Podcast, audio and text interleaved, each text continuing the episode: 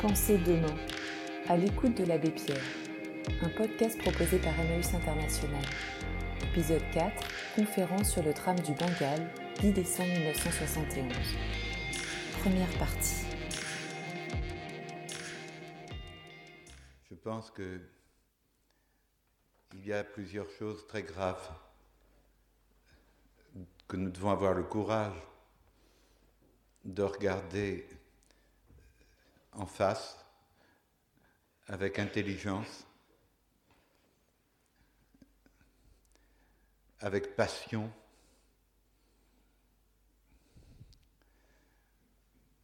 Nous devons avoir une très grande honte. Nous, c'est tous les humains, mais nous aussi, parmi les autres, comme citoyens. Lorsque les, aînés d'entre nous, vous vous souvenez, lorsque les camps de la mort d'Hitler se sont ouverts, lorsque dans Paris vous avez vu arriver ces squelettes survivants, et puis que des photos, des films ont commencé à faire voir à quel degré d'horreur la folie avait pu conduire. Alors, à ce moment, sincèrement, véritablement, beaucoup ont pu dire on, ne savait pas.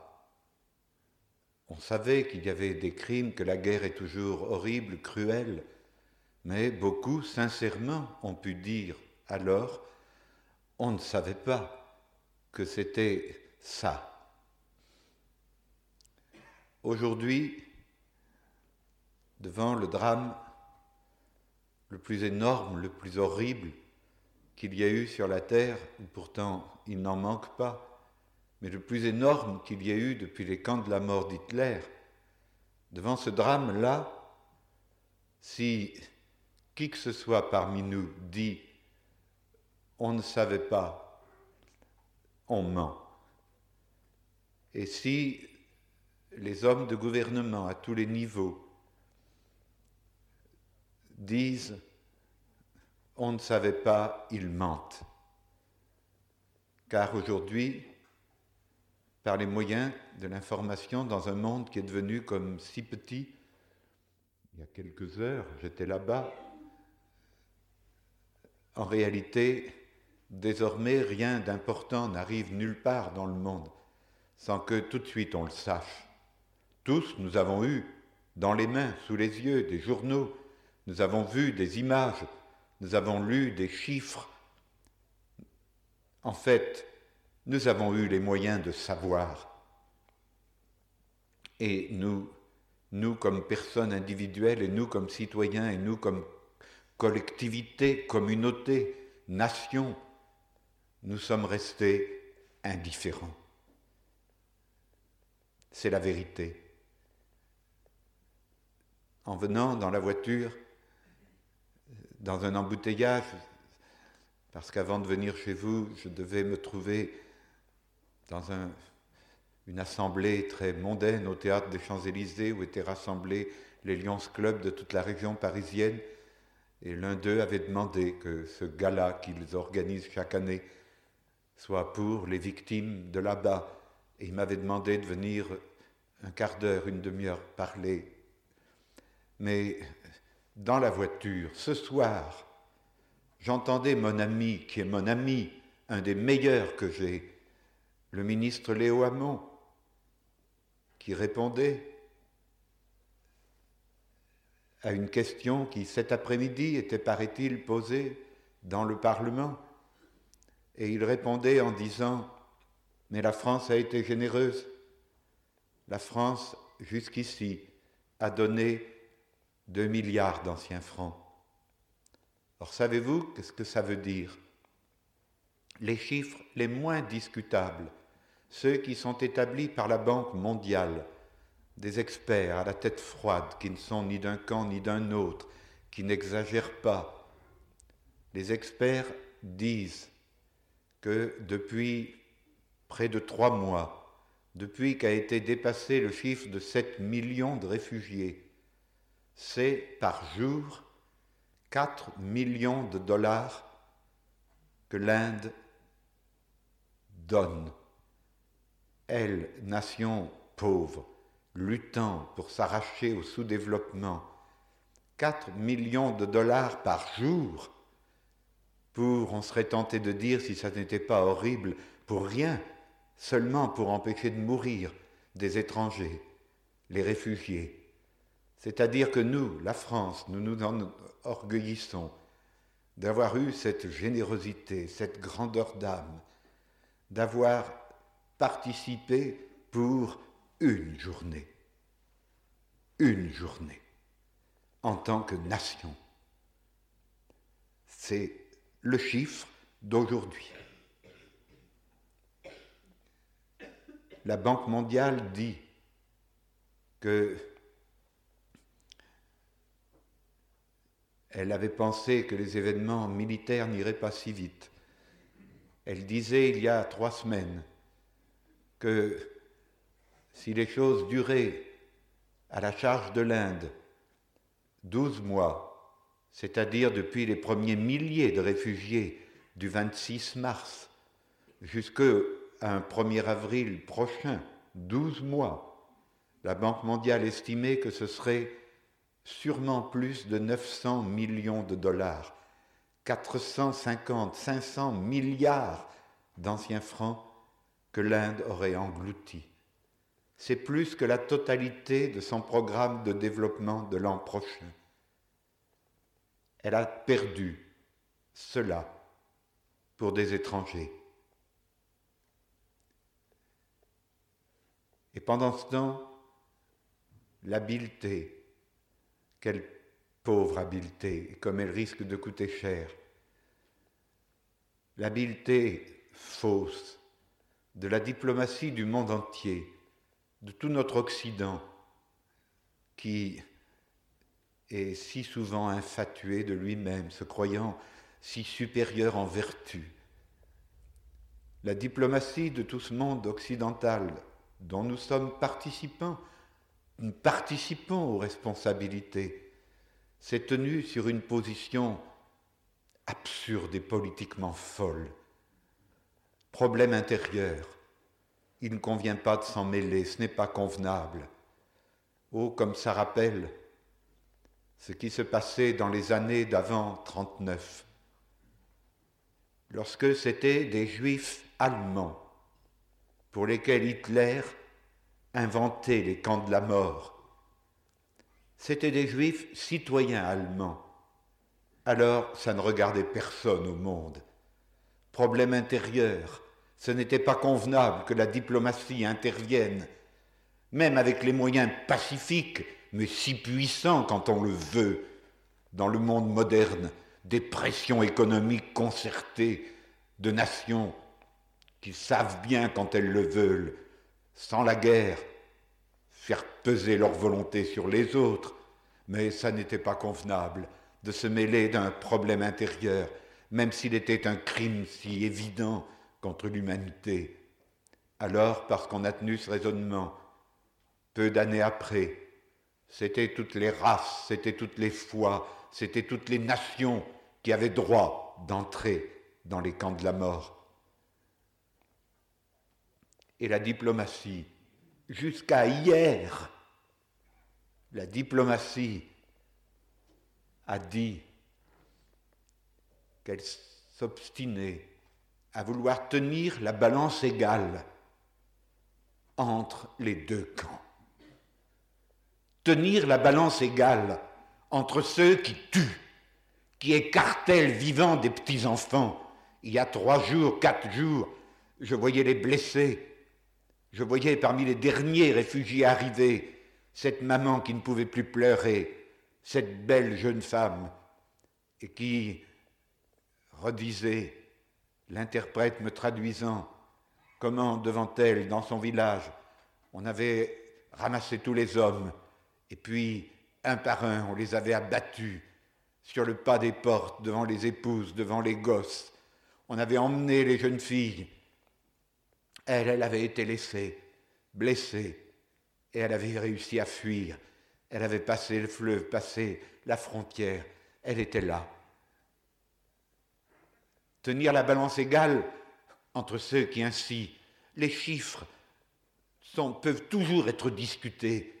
Qu'est-ce que ça peut nous faire qu'il y ait eu 500 000, 700 000, 800 000 civils massacrés sans combat? À partir du moment où le crime prend une certaine dimension, l'arithmétique n'a plus de sens. Qu'est-ce que ça peut nous faire qu'il y en ait mille, cent mille de plus quand c'est déjà à cette échelle-là Tenir la balance égale entre ceux-là, les tueurs, et ceux qui ne sont pas des saints. L'Inde n'est pas sainte. L'Inde n'est pas composée de 500 millions de héros exemplaires à la manière de Gandhi. Madame Indira Gandhi, dont je peux oser dire qu'elle est mon amie, dont je recevais heureusement une lettre personnelle qui, par une providence, est arrivée au courrier, le dernier courrier, avant que, il y a dix jours, je prenne l'avion pour aller là-bas, appelé par la Fondation Gandhi pour la paix. Cette lettre a été providentielle parce qu'elle m'a permis, en moins d'une semaine, de pouvoir ouvrir toutes les portes, obtenir le droit d'aller là où personne n'avait la permission d'aller. C'était le talisman, je montrais la lettre de Madame Gandhi. Madame Gandhi, elle est ni meilleure ni moins bonne que n'importe quelle personne de bonne volonté sur la terre. Elle peut être critiquée, elle et son peuple, mais c'est dans ce moment le peuple qui nourrissait. De l'autre côté, c'était le peuple, c'était l'armée qui massacrait.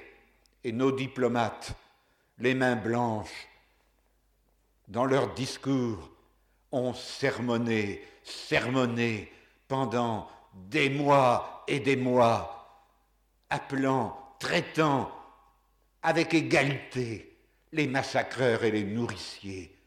C'est monstrueux. Ô Dieu veuille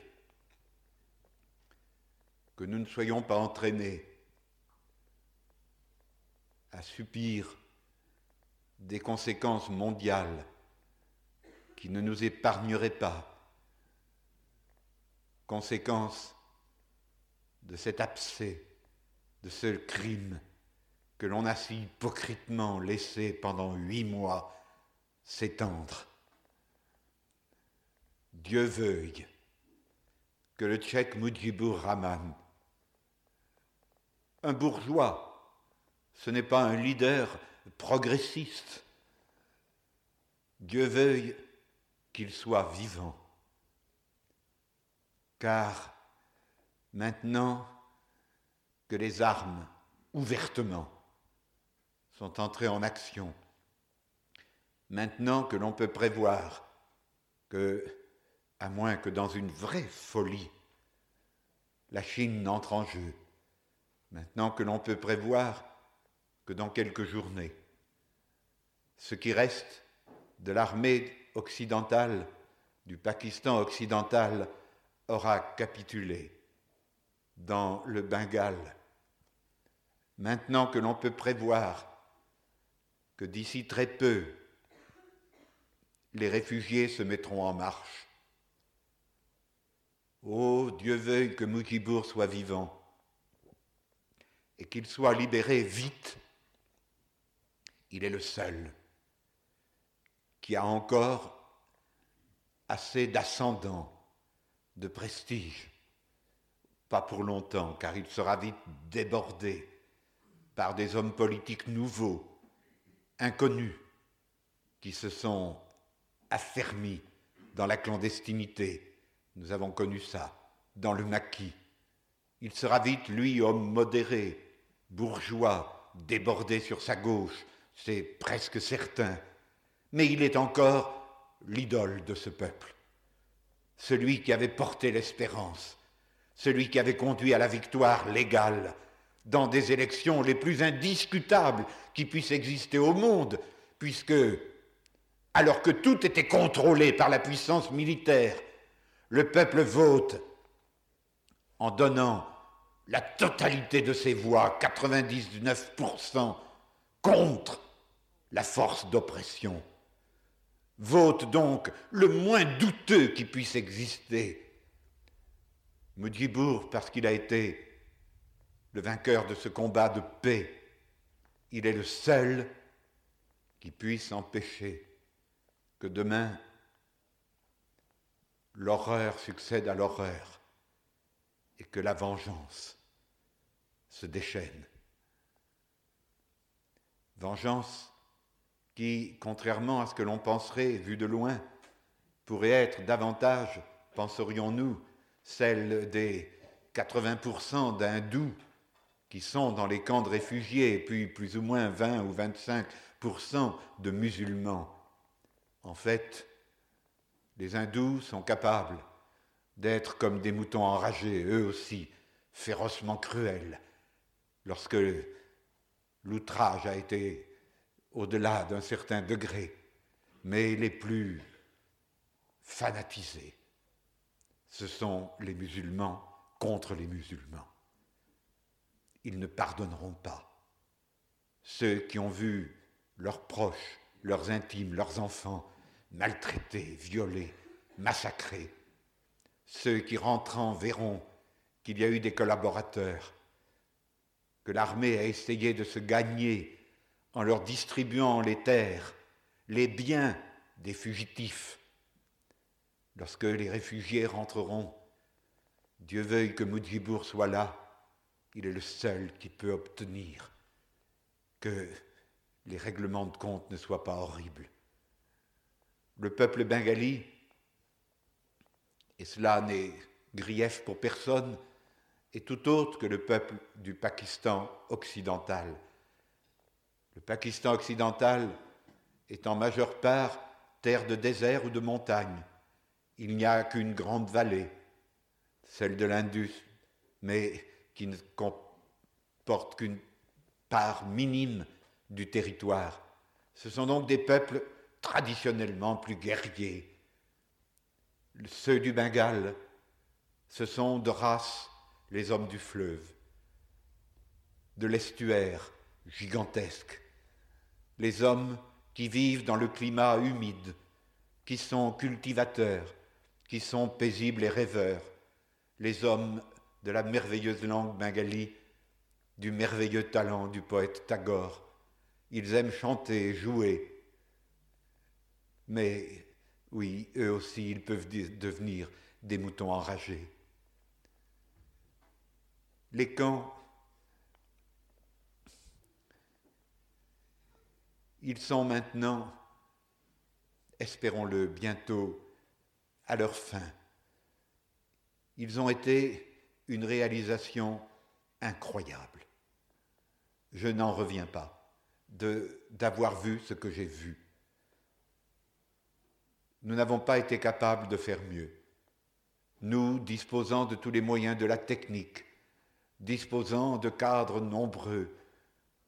Nous n'avons pas fait mieux lorsque nous avons eu nos problèmes de réfugiés.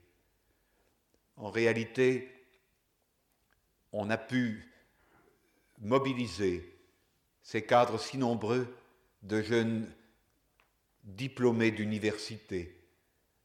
Rien que dans Madras, que je connais mieux, car c'est là que nous avons le plus de volontaires d'Emmaüs, dans l'état du Tamil Nadu, de Madras, Rien que dans la ville de Madras, il y a plus de 2000 universitaires diplômés ayant terminé les études supérieures, chômeurs, à 22, 23 ans. Alors, on les a mobilisés et on a pu ainsi disposer de cadres ayant une certaine maturité. C'est stupéfiant de voir ce que l'Inde, pays pauvre, a été capable, tout autour de la frontière, pour ces millions de réfugiés, a été capable de réaliser. Je n'étais pas là au moment pire, le moment du plus gros exode et le moment de la mousson, le moment où tout devenait marécage, parce que pendant deux mois, c'était tous les jours, tous les jours, tous les jours le déluge, avec ses centaines de milliers de piétinants sur la terre, les problèmes de cabinet, les problèmes de funérailles, les problèmes de points d'eau à ne pas laisser contaminer par la boue devenaient insolubles. Il y a eu là une période d'enfer, de désespoir. Maintenant, la terre redevient sèche. Alors, c'est merveilleux de voir la vie triomphant de la mort. Ceux qui sont là depuis déjà un mois, deux, trois, quatre mois, ils ont recréé la vie. On a recréé les écoles. J'ai rapporté, c'est un petit détail, mais cet après-midi, je travaillais là-dessus. J'ai eu l'idée, euh, juste avant d'arriver vers des camps, de m'arrêter dans une boutique d'un petit village et de demander s'il y avait du papier. Et j'ai trouvé du pauvre papier, journal, et puis une poignée de crayons. Et puis, dans ce camp où j'allais, j'ai trouvé les petits-enfants qui étaient assis par terre, et puis les instituteurs bengalis réfugiés qui reprenaient, sans salaire, mais qui reprenaient leur rôle d'éducateur. Et alors, par l'interprète, j'ai expliqué, j'ai dit aux petits, il y a d'autres pays bien loin de chez vous, où il y a des enfants comme vous, qui ont commencé à lutter pour vous aider à pouvoir rentrer chez vous dans vos villages, pour que vous retrouviez vos maisons. Alors,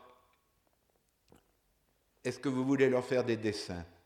Et je leur ai donné les feuilles de papier, et j'ai rapporté ces dessins de tous ces petits-enfants perdus.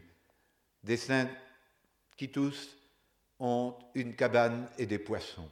C'est le peuple du fleuve. Des fleurs.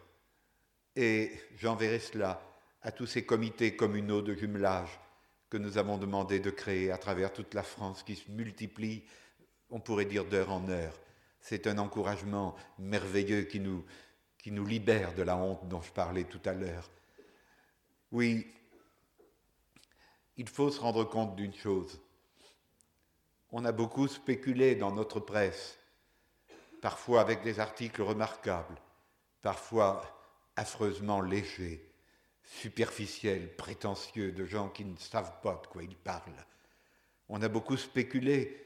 Est-ce que dans les semaines, les mois qui ont précédé le 3 décembre, j'étais là-bas, ce jour où la guerre formelle, ouverte, a été a éclaté ce jour du 3 décembre où, follement et d'une manière un peu dérisoire par son inefficacité, brusquement, le Pakistan occidental a lancé ses raids d'aviation pensant qu'il allait renouveler l'exploit technique surprenant qu'avait accompli Israël au début de la guerre des six jours.